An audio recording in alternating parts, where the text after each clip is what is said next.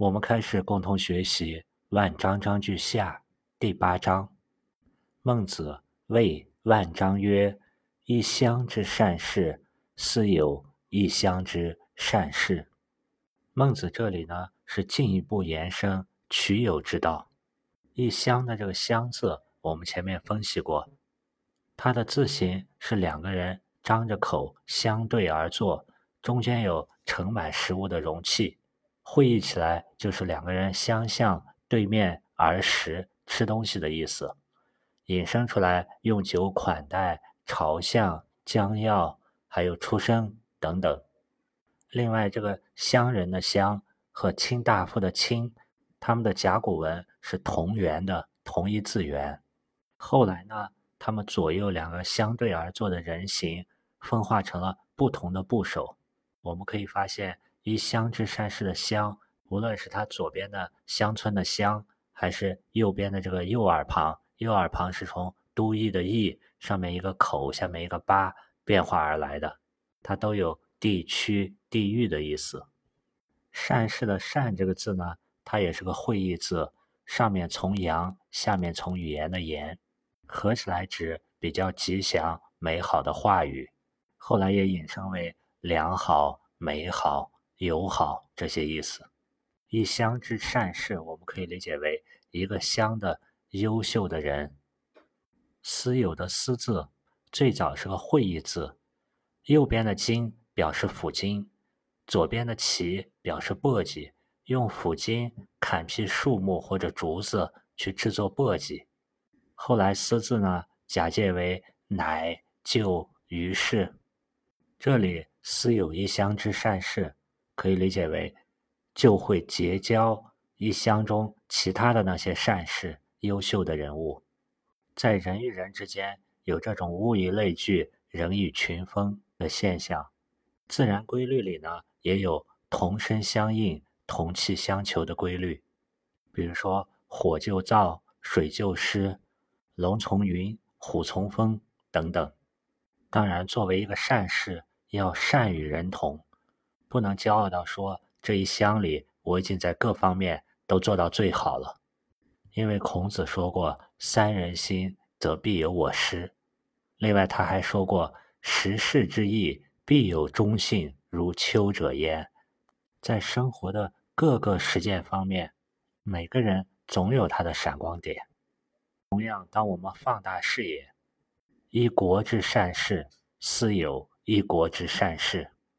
这种范围上的扩大，我们可以像朱熹一样理解为他已经交友交尽了一乡之善事，然后把他的眼界扩充到一国之善事去交友；也可以理解这是一个人交友层次境界不断提高，他把交友、学习、求善的范围从一乡扩大到一国。孟子进一步把交友的范围推而广之。天下之善事，斯有天下之善事。为什么这个范围会一再的扩大呢？从一乡到一国到天下。我们看前面第三章，孟子曾经说过：“友也者，有其德也。”交友的过程实际上也是一个结交道德水平更高的朋友，从而提升自我的过程。从一乡到一国到天下。可以看出来，这个人是在不断的寻求能使自我提高、道德德性水平更高的朋友，同时他也在不停的进步。如果他和他想要结交的人道德水平相差很大，就变成上一章木工和子思的情况了。那个道德水平高的贤者的人，除非是认为你也有很多可学习、可取的地方。否则，他可能也跟子思一样，认为你是我者也，奚可以与我为友？对方可能认为你应该去尊贤，或者应该把对方当做老师去侍奉。这就有点类似在下棋或者体育比赛竞赛中，如果两个人的差距过大，那么水平低的只能把水平高的当做高手来尊重，或者当做老师来学习。一般人的思维推广到天下已经到了极致了，但孟子认为犹有不足，他紧接着说：“以有天下之善事为未足，又上论古之人。”未是一个象形字，古文字形，它的形体就像枝叶繁茂的树木，表示繁茂。虽然魏这个字跟本末的末很接近，但本和末这两个字的造字方法是六种造字方法中的指示，它是在树木的根本那里和树木的枝条的末端画了一横，来指代本和末的这种含义。而魏字呢，属于六种造字方法中的象形字，魏又含有不、没有的意思。比如未知，右上论古之人的右字呢，本来它是右手那个右的初文，它的本意就是指右手，后来又引申有并列、转折、加重这些语气。上我们可以理解为崇尚、注重、追求。论这个字呢？左边的言表示用言语分析，右边的论表示有条理、有次序，合起来就是用有条理、次序的言语去分析。我们经常说到议论，议论，议和论不同。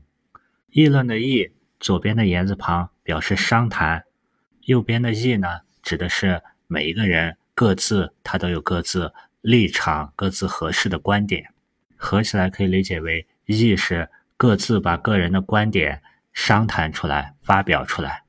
我们有时会碰见“议而不论”这种说法，仅仅是解释、解说，并不去分析、论及自己的观点，叫“议而不论”。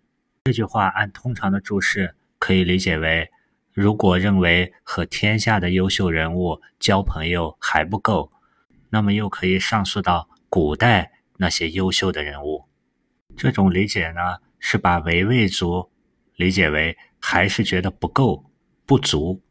当我们用魏的本意茂盛去理解这句话，有可能也可以理解为：当凭借当做到了有天下之善事以后，并且把有天下之善事这件事做和干到了枝繁叶茂那样充分的地步，又进一步有次第的对古之人。去进行分析、学习、理解，具体怎么做呢？诵其诗，读其书，不知其人可乎？诵其诗的诵是通假朗诵的诵，如果仅仅是刻板的背书呢？古人叫做讽；如果是念出声节呢，叫做诵。以这种方式读书就叫做诵读；以断开句子的方式去读呢，就叫做句读。诵其诗指的是吟诵古人的诗，读其书指的是读古人的书，但是却不知道写书的、写诗的是什么人，不知道他们的为人，仅仅是读死书，这样行吗？因为我们无论是诵其诗还是读其书，都是要理解那个文以载道背后的那个道，去学习古人的智慧。只有了解了写诗著书的人。我们才能正确理解他们的诗和他们的书。这种知其人呢，就是神交了。神是精神的神，只有对作者足够了解，我们才能够以意逆志，我们的思想去揣度作者承载在那个诗文字背后的精神。而对作者的了解，又离不开研究他们所处的社会时代。因此，孟子说。是以论其事也，是上游也。是以论其事也，我们可以拆分一下，是可以代表正确的，以呢是凭借论其事这种方法，正确的凭借论其事这种方法。什么叫论其事呢？论就是有条理的去研究分析，其是指古之人，那个诗和书的作者。世界的“世”呢，是指那个人所处的社会和时代。这个字我们在前面分析过，它的本意是指三十年，后来引申为一辈子。这种做法呢，是上游也，是可以理解为正确的。上这个字是向上散气的窗户，它有向上、崇高、注重这些含义。这里我们可以把“上”理解为一种动作，向上追溯以古人为友的这种动作。孟子是在这里又提出了以知其人论其事，也就是知人论事这种方法，来使自己上溯到古之善事那个时代，来做到以有古之善事。我们大部分的思维可能在前面。有天下之善事，那里就会觉得那已经是尽头了，到此为止了。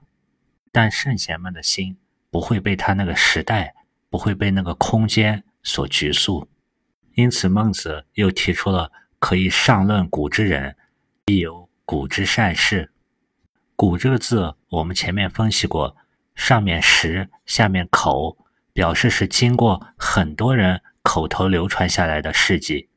大部分的普通人经过久远的年代以后，就不会被世人所记住。孟子前面也说过：“君子之泽，五世而斩；小人之泽，五世而斩。”一般人对于五世以上的高祖父的姓名事迹已经知道的很少了。但是那些圣贤之人呢？不但他们的作品流传，后世的人还会不断的对他们知人论事。比如我们在读《论语》时，去模拟孔子的生活环境，以及和弟子们的对话场景等等，世世代代的仁人志士，或者尊重他们，或者以他们为师，私塾他们，或者心里以他们为友，这就使那些圣贤们历经几千年没有发生社会性死亡。所谓社会性死亡，就是一个人死以后，社会上。所有记得他、知道他的人也都死了，没有人再记得、知道他了。那么这个人就称之为社会性死亡。而这种不灭，某种意义上也就是永生了。难怪说立身行道，扬名于后世，以显父母，孝之终也。扬名于后世，才是能够永远的活在后人的心里。我们还应该关注到。孟子这里所说的这类人是善事，善事它能够推动社会更好的发展、进步、存续。一个存续壮大的文化，必然诵的是善事的诗，读的是善事的书。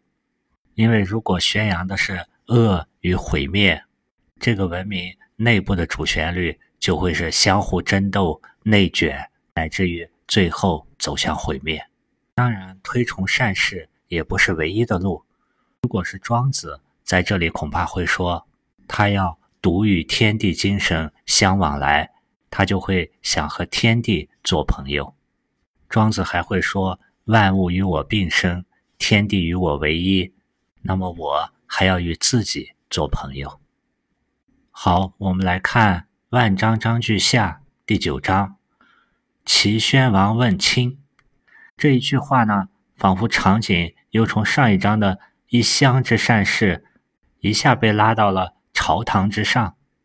这里没有说齐宣王问卿，问的是卿大夫这个卿的哪一个方面？如果我们从字的功用上来考虑，当问的是卿的名词性的功用，那么就是和亲有关的事，亲这个官职的内涵、职责等等。如果齐宣王是问的。亲这个字动词性的功用，可以当成他在问亲应该怎么去做事，亲应该有什么样的行为准则，也可以理解为他在问他应该怎么去管理亲、治理亲、引导他下面的亲这些齐国的重臣。但是孟子显然是借此之问，想说出来他一个很早就想说的事儿。我们这里也可以看出来孟子的语言艺术。首先是通过反问，把齐宣王带向孟子想说的话题。孟子曰：“王何亲之问也？”孟子反问齐宣王：“大王，您问的是哪一类的卿大夫呢？”齐宣王一下就被转移注意力了。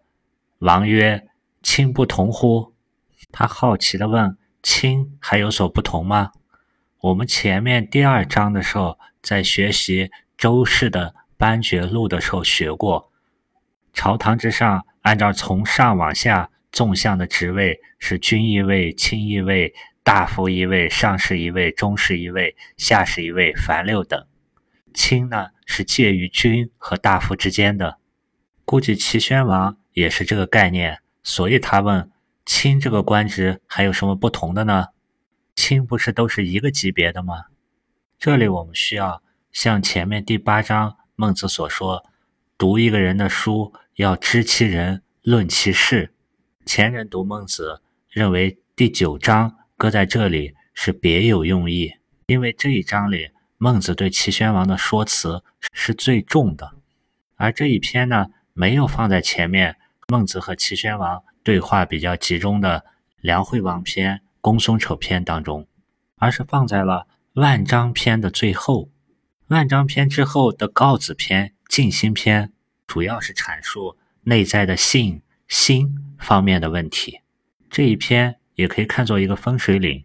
之前的五篇倾向于对外，之后的两篇倾向于对内在。孟子当时在齐国的身份是客卿，也就是这里所说的异姓之亲。这一章的最后，孟子是说：当君有过，异姓之亲去劝谏，反复劝谏，君王还不听。他们便辞职而去。可以说，孟子是挑明了，如果齐宣王不听劝谏，那么孟子就会离开。所以说，第九章放在这，也是给孟子在各国的政治生涯画一个句号。好，我们回来看正文。孟子曰：“不同，有贵戚之亲，有异姓之亲。贵戚之亲，就是当时君王。”同宗族的卿大夫，我们前面介绍过，齐国最早是周武王给姜子牙的封国，而后来田氏篡夺了齐国国君的位子，田氏的田和成为齐侯，他废了齐康公，齐康公就是姜子牙姜氏的后人。齐宣王时代有很多有名的贵戚，比如说当时的宰相田婴。他也是齐宣王父亲齐威王的儿子。再比如说，战国四公子的孟尝君也当过齐宣王的宰相。在战国时期，某某公子就是指他的身份是某一个国君的儿子，只不过呢，没有继承国君的位置。除了这些贵戚之亲，还有异姓之亲。异姓这里是指不属于君王同宗族的。也就不是田氏的。孟子做了这两个划分以后，自然而然呢，齐宣王的思路就被带到去逐一问有什么不同。王曰：“请问贵戚之亲。”齐宣王说：“请给我说一下王氏宗族之亲是什么样的，有何特点，有何不同？”这两人一问一答，说到第三句，就已经转到孟子想要说的事儿上了。孟子曰：“君有大过，则谏；反复之不听，则易位。君有大过，则谏的谏，我们讲过，下级对上级叫做谏，上级对下级叫做劝。我们看一下‘反复’的这个‘反’字，‘反’是一个会意字，它的下面从右表示画的是一个手，上面从场，场代表山崖。”合起来会意表示用手板着山崖向上攀登，攀登的时候是面朝大山，到了山顶是面朝山下。反字呢，它就引申为翻转。反复的复这个字呢，它是一个形声字，上面的西表意，表示上下相复，就是说到一个个儿。复字下面部分表音。反复这两个字，我们可以形象的理解为，君有过以后，下面的大臣进行谏言，让他反过来改过来，但是君王呢不听，又复过去了，又重新走向错误的道路。这样反复劝谏以后，而君王不听，则改立君王，立其位，就是换君王的位子。有人评价。说这句话是历史上对国君最不敬的话。当然，这是站在专制统治的角度上，因为这里是问贵气之轻，所以这个易位呢，可以理解为指的是贵气和国君进行了易位。前面我们说过，贵气它是也具有王室宗族血统，因此可以说贵气也是有君王血脉的，也有道统的，也具有被向天举荐的资格。从因果上来说，我们可以理解为同一王室宗族，他都能泽及先祖的福德，还不单单光是有这层含义。我们刚才说过，齐宣王。他是田氏篡夺了姜氏在齐国的君位，这个时间和齐宣王统治时间相隔不远，所以孟子这句话很容易让齐宣王联想到，他们田家就得位不正，这个齐国国君的位置就是从姜家易位而来的，而且还是弑君夺位。如果齐宣王也做得不好呢，会不会孟子就是暗示？他齐宣王也会被易位呢，因此王勃然变乎色。勃然变乎色的“勃”字是一个会意字，它的左边的字形是画的下面一个幼儿，上面是草钻出土，表示生长的很旺盛。右边的“力”呢，表示力气充足，来就表示气力旺盛、蓬勃。变这个字我们分析过。它的繁体字是手拿着工具敲击一个东西，让它不停的发生变化。色这个字也是会意字，字形是上面站了一个人，下面那个八就是跪了一个人，表示下面跪的人要看上面站的人的脸色。这里的色主要指脸上的表情。齐宣王一下脸色大变。他就是又被孟子刺激到了，又联想到了这些历史。一般人见到君王勃然变色，可能会吓得扑通一声跪下，话也说不出来。但孟子没有被震慑，他静定地回答：“王勿异也。王问臣，臣不敢不以正对。”他说：“大王，你不要见怪，是您问我，我就不敢不实话实说。”齐宣王呢？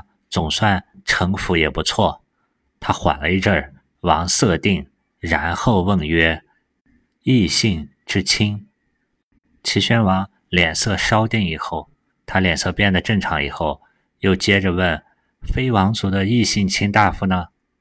这一问呢，也是孟子想对齐宣王表达的，曰：“君有过则谏，反复之不听，则去。”因为你是异姓之亲，缺少对君位取而代之的资格和血缘关系，或者叫道统吧。而这个有大过之君呢，他也还没达到桀纣那样暴君的地步，因此异姓之亲的选择反复之不听，则去去就代表离开。因为这里孟子去的决定，导致了公孙丑章句一系列孟子去齐的事迹。这种编排使第五章和前两章有一个呼应循环关系。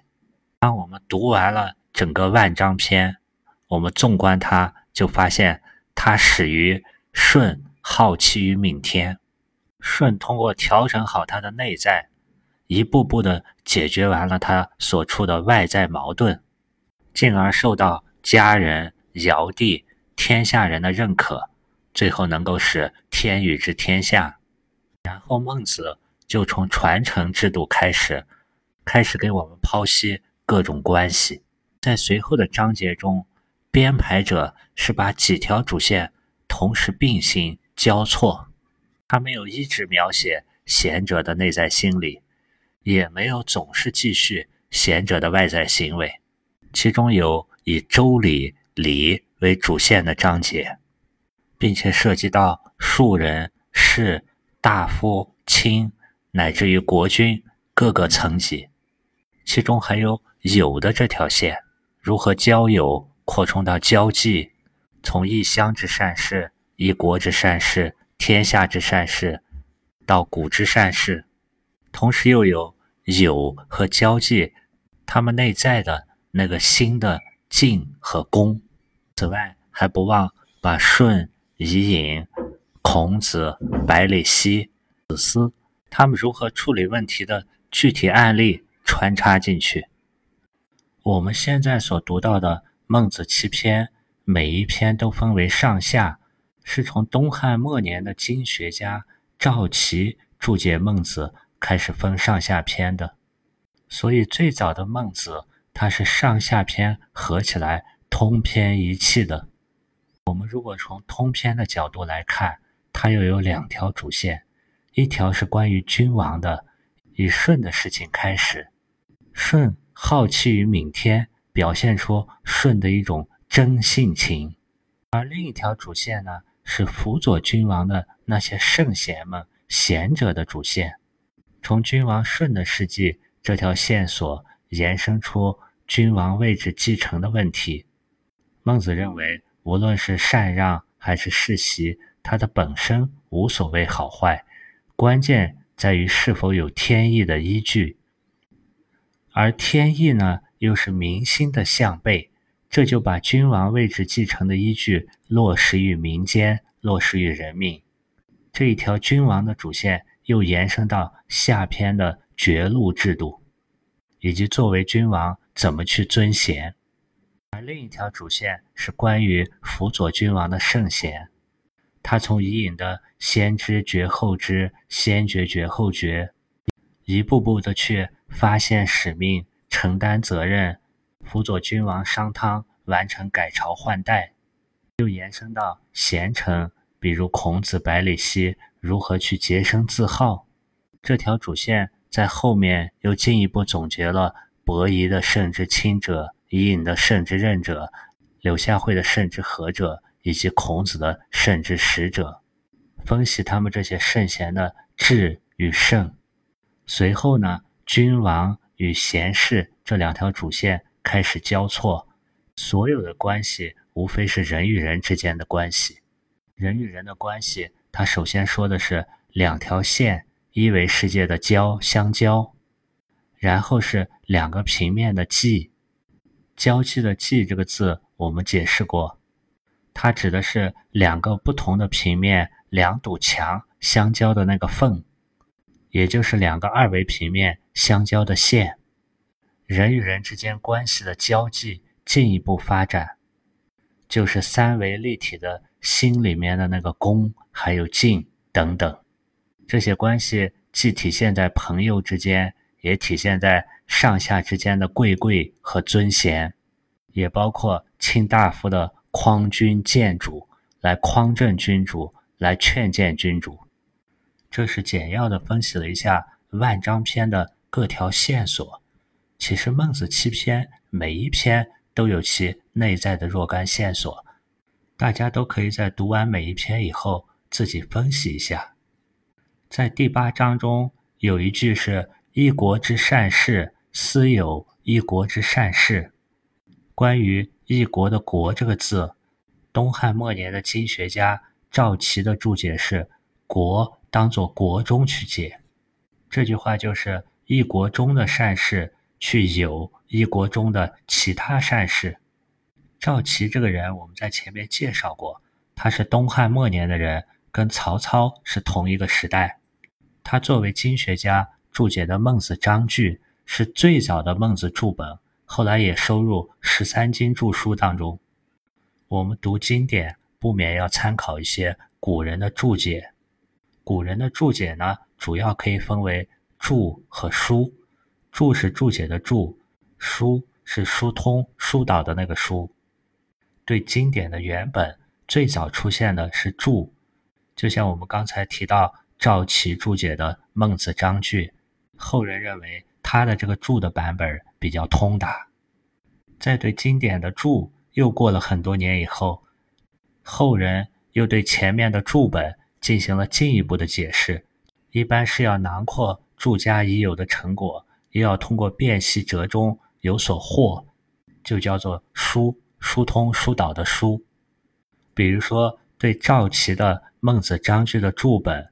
到了清朝的焦循，又做了《孟子正义》的书本。在焦循的《孟子正义》书本中，他还引证了多家比较全面和明晰的进行了进一步的疏解。就像这里，他对赵齐说的“国”是指国中，那么乡就为乡中，国为国中，天下为四海之内。盖取善无穷，在一乡则有一乡，在一国则有一国，在天下则有天下。一般来说，做书有一个规矩，就是书不破注，他不会去打破前人注解的意思。但是清代的焦循呢？他对赵齐注解本中不通的地方，也突破了“书不破注”的这个规矩，体现了一种实事求是的精神。这是说了一下有关于经典的注和书。另外，我们在读经典时，不光要读其文词，还要读出它的意蕴。比如说这一课第八章“诵其诗，读其书”这六个字，首先它们是一个互文。对仗关系，诵对应读，诗对应书。诵我们前面也讲过，它不是简单的背诵，否则叫讽。诵是要加以一定的音节去吟咏，诵更多的是学习文词。正如同《论语》孔子所说：“不学诗，无以言。”而得到诗的文词可以言以后，进一步是读其书，明白里面的义理。在《诗经·国风》的庸风的传中注解，读书的读，读抽也。抽是抽取的抽，抽取什么呢？抽益其意蕴，至于无穷，视之谓读。是要提取、抽取出来那些文字句子内涵当中无穷无尽的功用。到了汉朝时候，那些汉儒注解五经。读书的“读”这个字的意思，又有了“译其字，以示其意，曰读”这种解释。“译”是《易经》的“易”，意思是这个字还可以读作“读”为什么？此外，由于汉儒注经的时候要断其章句为句斗，这时候读书的“读”念作“斗”，句斗又有断句的意思。而我们读先秦经典的时候，应当搞清楚。这个文字哪些意思是后面的历史中加上去的，这样才能方便我们读出它在先秦那个时期原有的意思。比如说这里的“读其书”，“读”我们可以理解抽取，抽取什么呢？抽取文字里面的意蕴，通过读其书明白知道道理。他的思想应该在那个时代有所指。我们既不能追溯到。太原久的上古那些意思，也不能用后世那些演化了、增加了的文字的意思去理解当时那个年代古人的书。因此，我们读书的时候还要知其人、论其事，这样才能不执泥其言，也不会闭弃其言。可见，孟子强调的这些读书方法，到了我们当代仍然适用。这一课。万章章句下篇就学完了，在整个万章章句下篇中，最主要的内容就是第一章的最后一段，而这一段的内容又跟我们下一章告子章句中新的功用的内容有隐秘的联系。比如说这一段中提到“使调理者，治之事也；中调理者，胜之事也。”调理的那个“理”字怎么解释呢？理者，察之而己微，必趋以别之名也。是故谓之分理。调理的理，道理的理，就是当我们很详细、细微的去观察一个事物，必然我们要对它的物理、化学等等方面进行区别和命名，这就叫做分理。分是区分的分，理是道理的理。对于有形的物质来说，在物之质，曰肌理，曰凑理，曰纹理。对动物是肌理、凑理。肌理的肌是肌肉的肌，凑理是扁鹊见齐桓公，并在凑理不至将恐生。而对玉、石、木这些来说，可以叫纹理。得其分，则有条而不紊，谓之于条理。有条不紊，就是有条理不紊乱。这个就叫做条理。从这些先秦时代对礼的理解来看，条理的理偏向于分野的意思，分是区分的分，划分的分，而还没有后世宋明理学关于礼的那些概念。我们可以把这里的礼理解成一种人对外部事物的观察、辨认、区别、划分，这种心脑的理解、区别、判断。也是人优于动物的地方，因此孟子在后面告子章句的第七章，他会说：“心之所同然者何也？为理也，义也。”正常人的心脑都具有这种理解、判断、分析、辨认这些能力。孟子关于心、关于性比较具体的一些观点，大家可以和我一起在后面的告子和静心篇学习。好了，万章章句下的学习就是这样。